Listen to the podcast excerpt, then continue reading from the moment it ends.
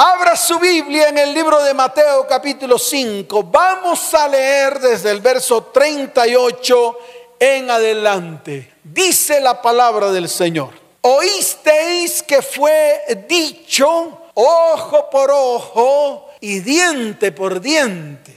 Recuerde que el Señor dice aquí, oísteis que fue dicho. O sea que ya no se vuelve a decir, ni se vuelve a repetir, ni nunca más usted lo va a volver a aplicar, ni en su vida, ni en su casa, ni en su hogar, ni en su descendencia. Y dice la palabra, pero yo os digo, dice el Señor, no lo dice el pastor, pero yo os digo, no resistáis al que es malo, antes a cualquiera que te hiere en la mejilla derecha, vuélvele también la otra.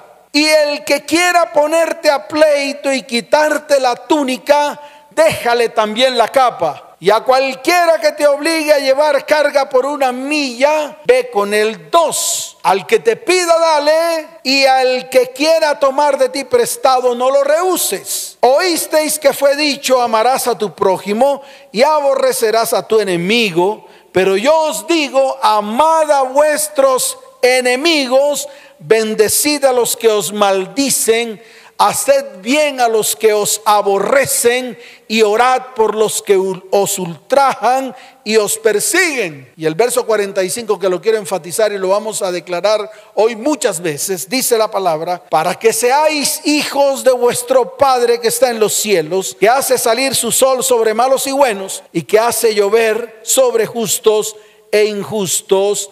Amén y amén. Qué tremenda palabra. Tal vez poco entendible, poco entendible por cómo somos nosotros los seres humanos. Poco entendible porque es una de las palabras que el Señor declaró más difíciles de ejecutar en nuestra vida cristiana. Lo que está aquí escrito. Pero yo te quiero decir algo. Es bien claro y quiero que te rasques el oído hasta que te lo limpies por dentro para que puedas escuchar con certeza lo que Dios dice. Y no solo llevarlo a tu oído, sino también llevarlo a tu mente y llevarlo a tu corazón. Entonces escucha, el tema del perdón y el arrepentimiento son esenciales para nuestra vida cristiana cotidiana. Y se lo vuelvo a repetir, para nuestra vida cristiana cotidiana. Es decir, que tiene que ser en todo tiempo, en todo lugar y en todo momento. Y lo digo con estas dos premisas que son importantes. Número uno, nadie puede encontrar al Salvador sin que primero se arrepienta. Así es, así es. De pronto te queda muy, muy fuerte esto. No, pastor, ¿cómo así si Él es eh, lleno de gracia y derrama su gracia sobre nosotros? Pero yo te lo vuelvo a reiterar tanto Juan el Bautista como el mismo Señor, Juan el Bautista antes de que el Señor comenzara el ministerio y el mismo Señor declararon, arrepentíos, escuche, porque el reino de los cielos ha acercado. O sea que lo primero que hay que hacer es arrepentirnos. Por lo tanto, está muy ligado a nuestra vida cotidiana cristiana. Escuche bien, nadie puede ser perdonado, escuche, porque esto también le tiene que quedar claro hoy y lo tenemos que poner en práctica. Si no lo ponemos en práctica, ¿de qué me sirve a mí predicar? ¿De qué le sirve a usted escuchar la palabra?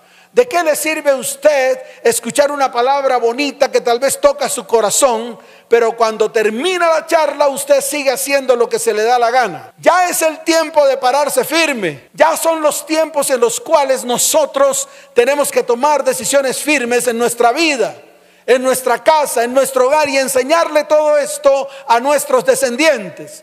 Ya basta de estar derramando agua sucia sobre los descendientes nuestros, porque serán iguales que usted, estarán llenos de amargura y de odio y de ira iguales que usted. Por eso usted es el primero que tiene que tomar la decisión. Entonces se lo digo, nadie puede ser perdonado sin que primero perdone.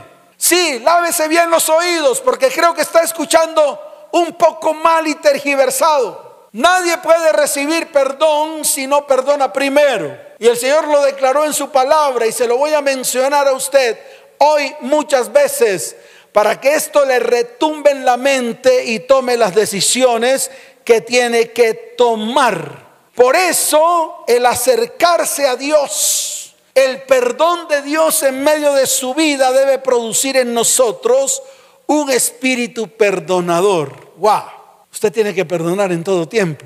No solamente de las cosas que le hicieron antes, de las cosas que le están haciendo hoy, sino también de las cosas que tal vez le harán en el futuro si no se para firme. Entonces escuche, de los diez mandamientos, cuatro de ellos tienen que ver con nuestra relación con Dios. Seis de ellos tienen que ver con nuestra relación con nosotros mismos y con nuestro próximo. Y dejó algunos principios que es importante memorizar y comenzar a ejecutar. Número uno, Jesús amarró el perdón del Padre al perdón que nosotros otorgamos. Y eso lo encontramos en el libro de Mateo capítulo 6, verso 12. Tal vez usted esta oración la ha repetido muchas veces. Es más, muchos se la saben de calilla, se la saben de memoria, la han repetido desde que nacieron. La han repetido desde que tuvieron uso de razón, que es la oración del Padre Nuestro. Hay una parte del Padre Nuestro que usted tiene que comenzar a practicar, que está en el verso 12 del capítulo 6 del libro de Mateo, y dice la palabra, y perdónanos nuestras deudas. Es la oración que le hacemos al Señor. Cuando con cara cuchiflí le decimos al Señor, Señor, así como, como hablando como cabra, Señor, perdona nuestras deudas. Eso es lo que hacemos. Esa es la oración normal, incluso muchas veces hasta repetitiva. Parecemos loros repitiendo la oración pero no poniendo por obra lo que repetimos. Y esta usted se la sabe de cabo a rabo, se la sabe completica, pues entonces yo se la voy a recordar. Pero se la voy a recordar, escuche bien, con mucho detenimiento, porque esto es lo que decimos, y perdónanos nuestras deudas, pero la segunda parte del Padre nuestro, o sea, de esa porción, ni la practicamos, porque esto es lo que usted tiene que hacer, como también nosotros perdonamos a nuestros deudores. Una locura, ¿verdad? Es una locura.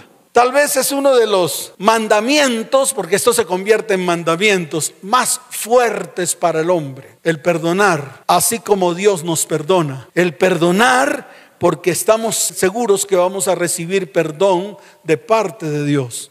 La pregunta es, ¿Cuántos quieren que Dios les perdone sus deudas? Y cuando hablo de deudas no hablo solamente de la parte económica, porque muchos, muchos piensan que la deuda es económica. No, la deuda de su pecado, la deuda de su maldad, la deuda de su iniquidad, la deuda de todo lo que usted ha permitido que entre a su vida, que entre a su mente, que entre a su corazón. La deuda que usted ha permitido que entre al interior de su casa, de su hogar y de su familia, por favor. Estoy hablando de usted. Entonces Jesús, y se lo vuelvo a repetir así con detenimiento y con firmeza, amarró el perdón del Padre al perdón que nosotros otorgamos. Pero no solamente está escrito ahí, porque de pronto usted dirá, no, pero eso fue un ejemplo que colocó el Señor. Mire lo que dice Mateo capítulo 18, wow, verso 33, vaya allá. Y qué importante es que usted se lo muestre a sus hijos, porque hoy todos tenemos que aprender. Muéstreselo a su mamá también, a sus tíos, a todos los que están ahí alrededor suyo. Muéstrelos para que usted vea la clase de cristianos que hemos sido. Cristianos que no hemos cumplido con lo que el Señor dice en su palabra. Mateo 18, 33 dice la palabra, lo siguiente, ¿no debías tú también tener misericordia de tu consiervo como yo tuve misericordia de ti? ¡Wow!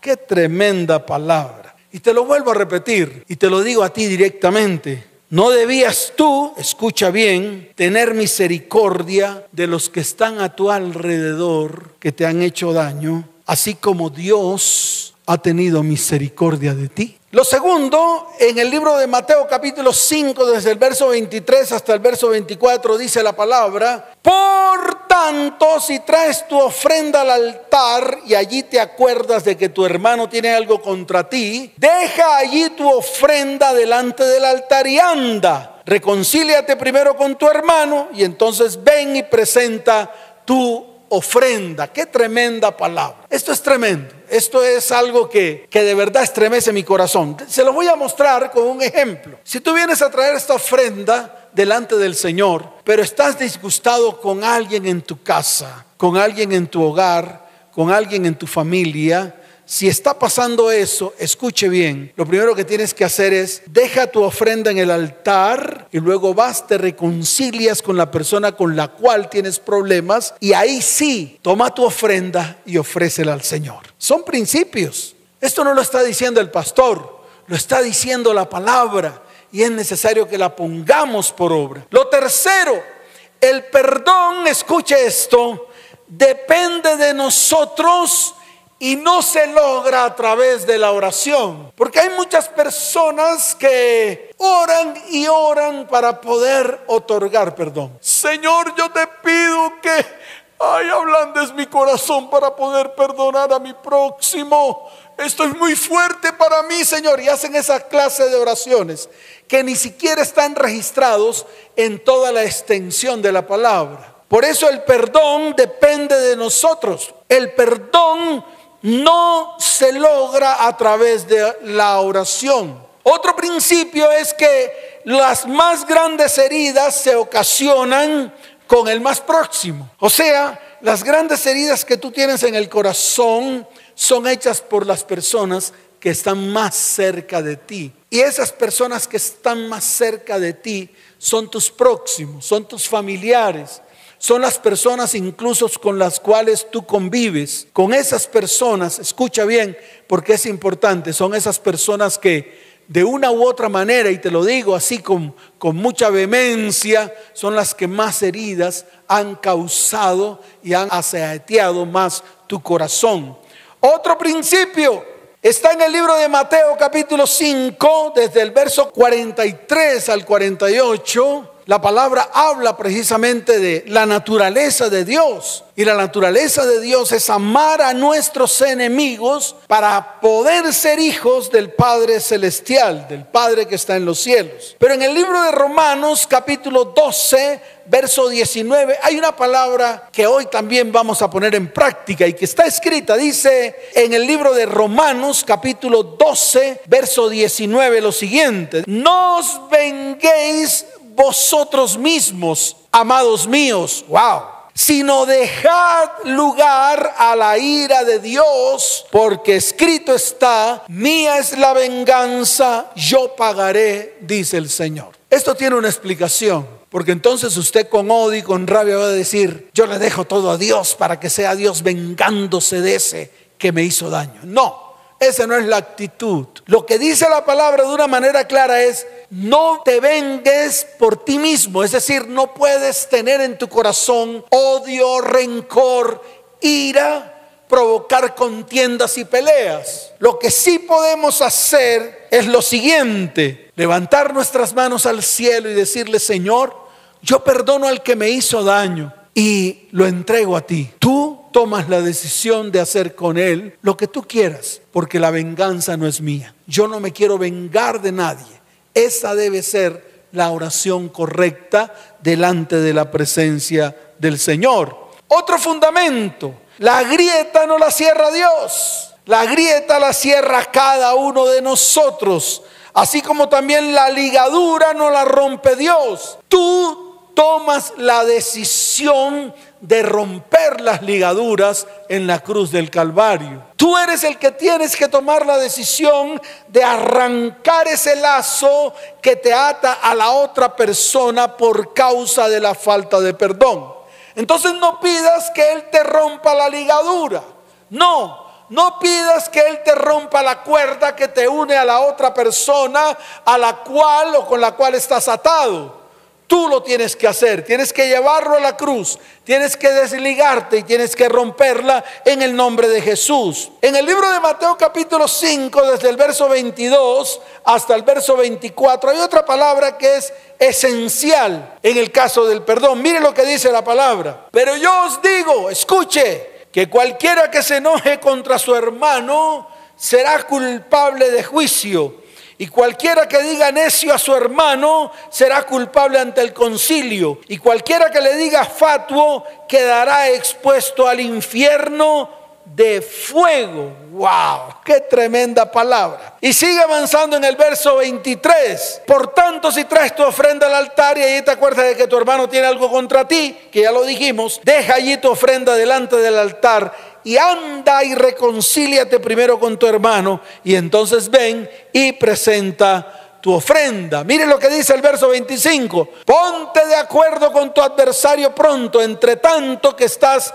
con él en el camino, no sea que el adversario te entregue al juez y el juez al alguacil y seáis echado a la cárcel. De cierto te digo que no saldrás de allí hasta que pagues el último cuadrante. ¡Wow! ¡Qué tremendo! Y en Mateo 18, desde el verso 21 hasta el verso 22, hay una palabra especial. Esta palabra la preguntó Pedro al Señor. Está en el libro de Mateo capítulo 18, desde el verso 21 en adelante. Mire lo que dice. Entonces se le acercó Pedro y le dijo, Señor, ¿cuántas veces perdonaré a mi hermano que peque contra mí? ¿Hasta siete? Tal vez tú has perdonado una, dos, tres, cuatro, tal vez cinco a lo mejor seis, y de pronto hasta la séptima vez has perdonado y has dicho, ya no aguanto más. A él o a esa persona no la perdonaré nunca más. Y a veces nos atamos con los dichos de nuestra boca. Pero mire lo que dice el Señor. Jesús le dijo, hoy el Señor te dice a ti y me dice a mí, no te digo hasta siete no te digo que a la séptima vez digas, no voy a perdonar más al que me ha herido, porque lo ha hecho muchas veces, muchas y repetitivamente lo mismo. Entonces el Señor te dice, sino aún hasta 70 veces 7. A ver, la cifra 70 veces 7 es una cifra que si usted la escribe tal vez no la puede ni siquiera leer. No cabe en ninguna calculadora. E incluso puedo afirmar que no cabe en ningún computador por la longitud. Es como si usted colocara el número 7 70 veces a lo largo. Y esa es la cifra. Comience a dividir por miles a ver qué número le da. Intente leerlo. Yo creo que ningún matemático lo podrá leer. Es más, yo creo que ningún computador lo puede procesar. No, ni siquiera su celular último modelo ni su tableta último modelo, ni su computador último modelo con nueve núcleos, no lo va a procesar. Esta es una cifra que el Señor declaró como una cifra ilimitada, interminable. Todas las veces que sean necesarias, todas las veces tienes que perdonar. Y quiero terminar con esto. Y es lo que se encuentra en el libro de Mateo, capítulo 18, desde el verso 23 hasta el verso 35. Tal vez esta parábola de los dos deudores, toda la iglesia la conoce. Es más, ha estado en las más grandes prédicas a nivel mundial. Es más, lo han declarado muchos y lo han predicado muchos, que es el caso de los dos deudores que se encuentra en el libro de Mateo capítulo 18 desde el verso 23. Y yo creo que usted y yo lo conocemos muy bien. El problema es que no lo ponemos por obra. Y es el caso del rey que llama a su siervo para ponerse a cuentas con él.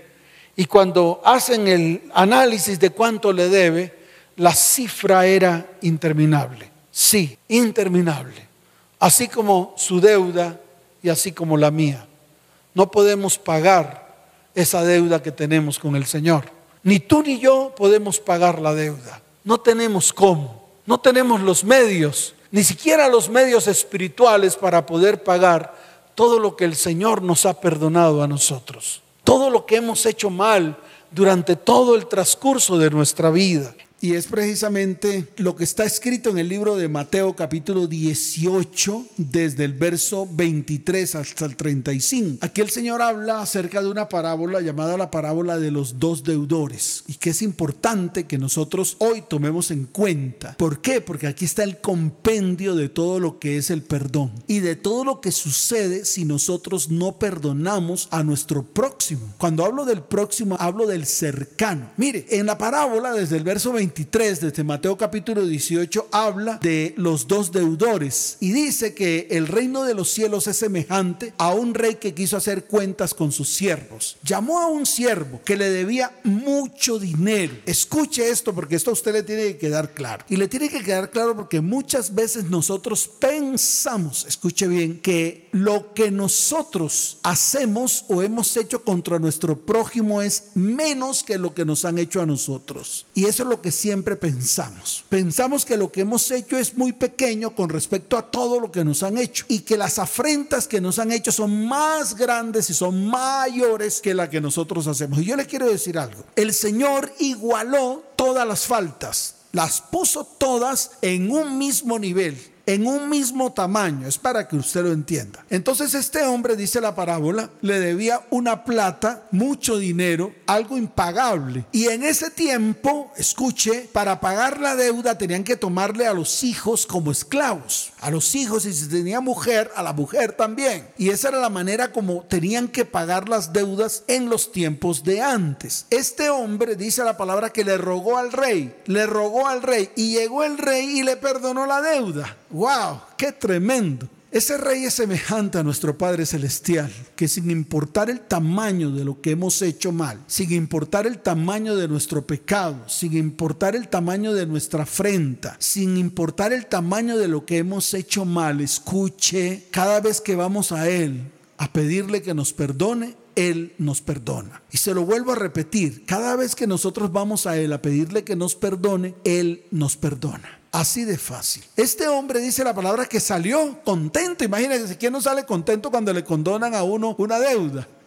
Yo creo que a usted también y a mí también. Tanto a ti como a mí nos da alegría el hecho de que nos condonen las deudas o que nos perdonen alguna deuda que tengamos, cualquiera que ésta sea, no solamente económica, sino también emocional, física, ofensiva, sin importar. Pero este rey perdonó a este hombre y cuando este hombre sale contento, que da la vuelta a la esquina, se encuentra con uno que le debía cosa pequeña. Escuche bien, tal vez a ti te deben cosas pequeñas, tal vez a ti te deben cosas muy pequeñas con respecto a todas las cosas que tú has hecho, no solamente contra Dios, sino contra tu prójimo. Así de fácil. Y llegó este varón, escuche que es importante que usted lo entienda, y cogió a este pobre hombre y me imagino que lo cogió del cuello y le dijo, págame todo. Y este hombre le rogaba y este hombre le decía, no, págame todo, necesito que me pagues. Y lo cogió y lo metió a la cárcel. Algunos chismosos, como digo yo, ahí no dice así, pero, pero bueno, yo le pongo a esto como un poquito de tiza. Dice el verso 31, viendo sus consiervos lo que pasaba, se entristecieron mucho y fueron y refirieron a su señor todo lo que había pasado. Y aquí es donde quiero detenerme un poco en, la prédica, porque dice, entonces llamándole su señor le dijo, siervo malvado, lo llamó malvado. No le dijo que era un siervo bonito, no, le dijo que era un siervo malvado, un siervo con un corazón malo, con un corazón perverso. Le dijo, siervo malvado, toda aquella deuda te perdonó porque me robaste. Entonces viene el verso 23 y dice, no debías tú también tener misericordia de tu consiervo, como yo tuve misericordia de ti. Y aquí es donde viene lo pesado, lo duro, tal vez lo que nos, lo que nos simbra, los que nos coge el corazón y nos los estremece, o lo que te tiene que tomar a ti el corazón y te debe estremecer, te debe redarguir, porque aquí está escrito, dice, no debías tú también tener misericordia de tu consiervo, como yo tuve misericordia de ti. Y dice el verso 34, entonces su señor enojado le entregó a los verdugos hasta que pagase todo lo que debía. Y es aquí donde tú tienes que entender qué son los verdugos. ¿Qué significa eso de entregarte a los verdugos? de que el mismo Señor te entrega a los verdugos, porque en el verso 35 dice, así también mi Padre Celestial hará con vosotros si no perdonáis de todo corazón cada uno a su hermano sus ofensas. Entonces tenemos que volver al principio. Jesús amarró el perdón del Padre al perdón que nosotros otorgamos. Si no, somos entregados a los verdugos. ¿Y qué quiere decir eso? Que somos entregados a los verdugos para que usted lo entienda, para que usted entienda muchas de las cosas que usted ha vivido en este tiempo y está viviendo en este tiempo. Mire, entregar a los verdugos es el espíritu que viene a nuestras vidas llamado falta de perdón. Y se lo vuelvo a repetir, es ese espíritu inmundo que viene a nuestras vidas y que se llama, rotúlelo, tiene su nombre, se llama falta de perdón. Produce enfermedades emocionales como el odio, el rencor, el resentimiento, la amargura y la raíz de amargura. Y tal vez muchos están en medio de eso, de esa amargura y de esa raíz de amargura. Enfermedades físicas, se las voy a mencionar, de pronto están en medio de su vida, tal vez las padecen sus hijos, tal vez la padece su cónyuge.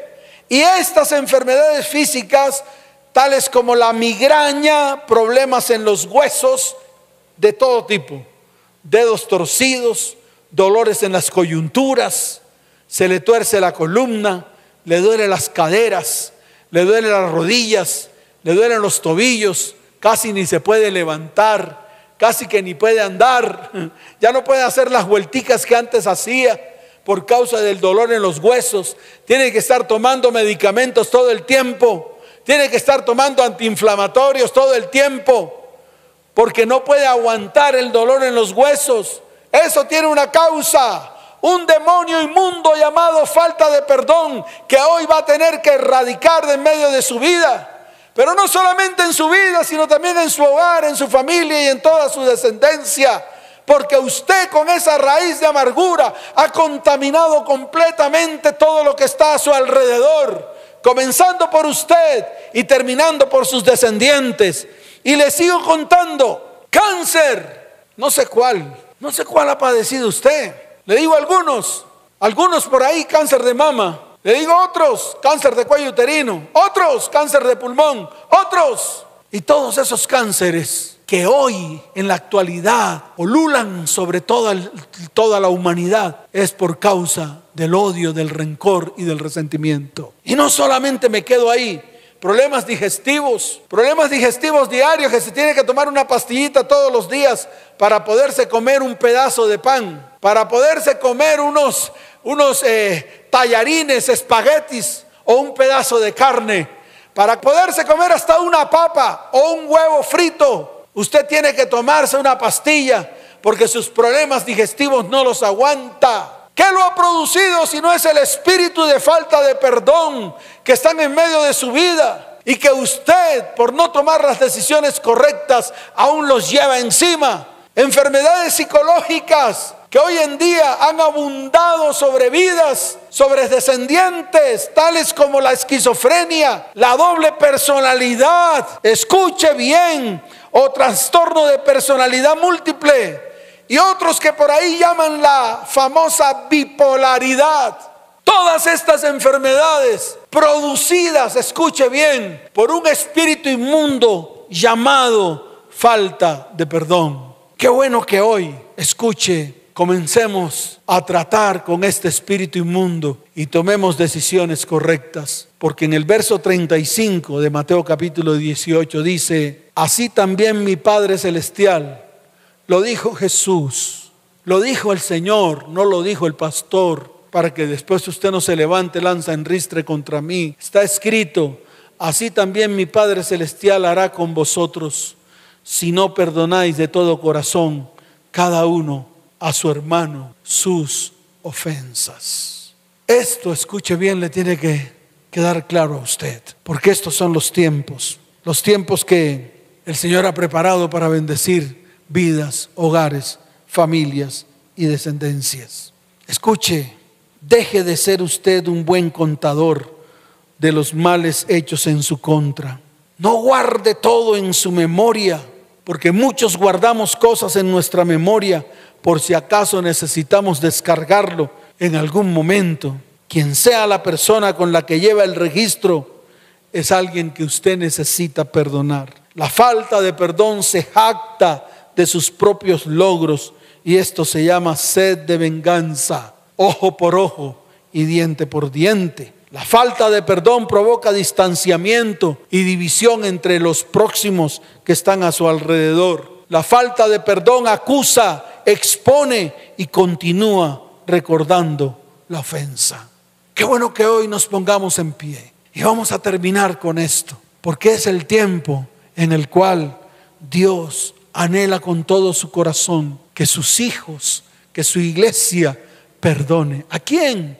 A los que más han sido ofendidos por usted y a los que más a usted le han ofendido. Qué bueno que tome esa decisión. Qué bueno, porque cuando usted perdona, obtiene recompensa. Libro de Lucas capítulo 6, verso 35. Dice la palabra del Señor para que a usted le quede claro, para que tome las decisiones correctas. Dice, amad pues a vuestros enemigos y haced bien y prestad no esperando de ello nada. Y dice la palabra, y será vuestro galardón grande y seréis hijos del Altísimo, porque Él es benigno para con los ingratos y malos. Y viene el verso 36 que dice, sed pues misericordiosos como también vuestro Padre es misericordioso. Vamos a colocarnos en pie, porque hoy es un día especial para perdonar,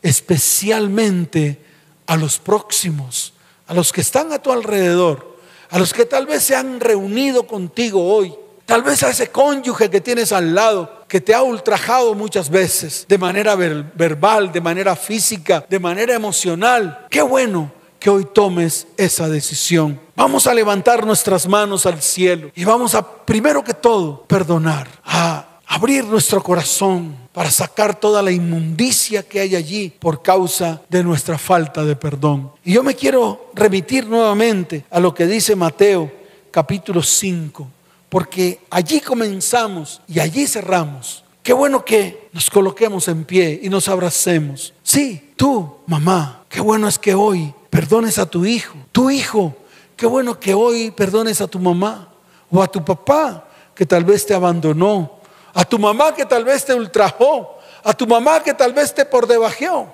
Qué bueno que hoy lo hagamos delante de la presencia del Señor para que tengamos esos buenos tiempos delante de Él, para que sean sanados, sea sanado nuestro corazón, para que sea sanada nuestra mente, para que podamos nosotros volver a amar a nuestro prójimo, que tal vez ese prójimo no es su enemigo, tal vez ese prójimo también en algún momento de su vida, tal vez ha recibido lo mismo que usted también recibió. Pero hoy es el día Hoy es el día de ponernos de acuerdo. Hoy es el día de perdonar a nuestro próximo, a los más próximos, a los que están allí a nuestro alrededor. Levantemos nuestras manos al cielo, porque hoy es el día de bendición, el día que Dios ha preparado, el día que Dios ha dicho, hoy voy a perdonar mi iglesia, hoy voy a extender mi perdón hacia la iglesia. Hoy voy a extender mi perdón hacia todos aquellos que tal vez han decidido perdonar, que tal vez han decidido llevar su dolor, llevar su amargura, llevar su raíz de amargura delante de la perfecta presencia de Dios. Levantemos nuestras manos al cielo, elevemos esta oración delante de Él y tome la decisión tome la decisión y levante su mano. Y a todos aquellos que le han hecho daño, díganles, te perdono la deuda. Así de fácil. Te perdono la deuda. Qué bueno que lo hagas con tus próximos. Sí, tu mujer. Qué bueno que te coloques allí frente a tu cónyuge, que tal vez es el más cercano y le digas, te perdono la deuda. Así de fácil. No le vas a regalar nada a nadie. No le vas a regalar nada a nadie. Porque tal vez esto involucra también la parte económica de esas deudas, que, de, de ese dinero que te deben. ¿Por qué no haces una cosa hoy? También llamas a esos deudores a esos que te deben mucho dinero. No le digas que le vas a regalar nada, dile, te perdono la deuda. Tú, varón, tu hijo, tu hija, que tal vez estás al lado de tu papá y que tal vez has sentido rabia, rencor, acércate y dile, papá, te perdono la deuda. Tal vez tu papá, que has recibido daño, que tal vez han dañado tu corazón, tu padre o tu madre, que están ahí alrededor tuyo, que tal vez están avanzados de edad que guardas ese rencor y ese dolor allí. Qué bueno que te acerques a Él y le digas, te perdono la deuda. Levantemos nuestras manos al cielo. Allí, en el libro de Mateo capítulo 5, desde el verso 43 en adelante, vas a levantar tu mano y vas a declarar delante de Dios, Señor, hoy me propongo amar a mi prójimo. Hoy me propongo amar a mi enemigo. Hoy me propongo bendecir a todos aquellos que me han maldecido. Hoy me propongo hacer el bien a todos aquellos que me han aborrecido. Hoy levanto mi voz en oración por todos aquellos que me han ultrajado y que me han perseguido. Señor, hoy los coloco delante de ti, amado Padre. Hoy los bendigo. Hoy hago el bien a los que me aborrecen. Hoy levanto mi voz en oración por los que me han ultrajado y me han perseguido. Y han anhelado mi destrucción y la destrucción de mi familia, de mi descendencia y de mis propósitos. Señor, hoy quiero convertirme en hijo tuyo. Hoy quiero convertirme en tu hijo. Padre, hoy te doy la gloria y te doy la honra. Hoy llevo ese espíritu de falta de perdón a la cruz del Calvario. Porque anhelo ser sano. Anhelo ser completamente libre de ese espíritu inmundo. Porque no quiero en ningún momento que esos que mi vida estén en medio de mí. Hoy quiero que toda enfermedad que ha venido a mi vida por la falta de perdón, la quiero llevar a la cruz del Calvario para que allí se destruya. Hoy llevo sentimientos de odio y de rencor, de amargura y de raíz de amargura a la cruz del Calvario y allí se destruyen en el nombre de Jesús. Hoy, Señor, me coloco delante de ti porque quiero ser completamente libre. Levanten sus manos al cielo. Terminemos este tiempo declarando delante de su perfecta presencia. Aleluya, aleluya. Porque nuestro Dios poderoso es rey. Levante sus manos al cielo. Abrácense todas las familias de la tierra. Bendíganse los unos a los otros. Y comencemos a cantar delante de su perfecta presencia. Aleluya. Aleluya. Nuestro Dios poderoso es Rey de reyes. Es Señor de señores. Levanten sus manos al cielo, iglesia. Porque así como nosotros hemos perdonado a nuestros enemigos, también hoy levantamos nuestra voz para declarar, Señor, tú también me has perdonado. Hoy me has hecho libre, libre de mis opresores, libre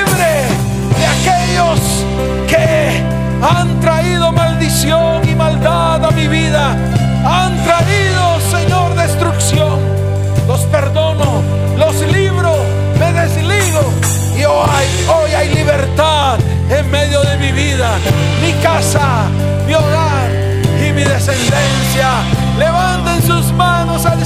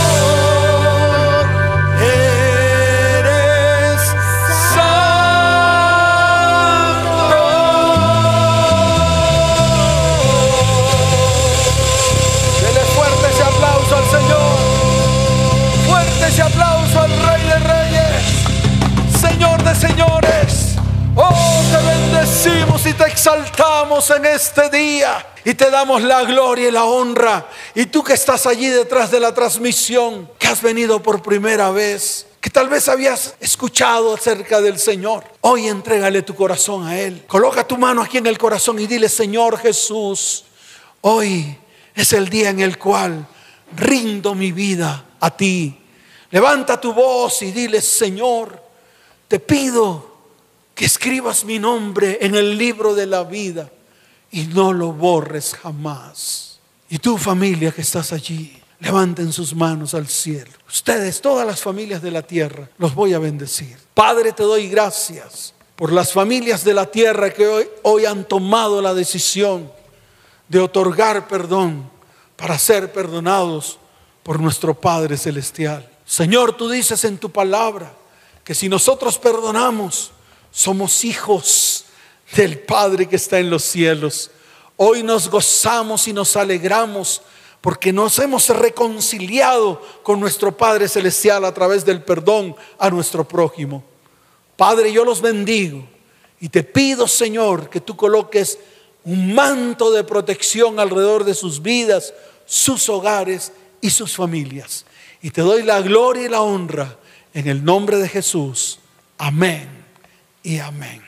Vayan en paz, que el Señor les bendiga.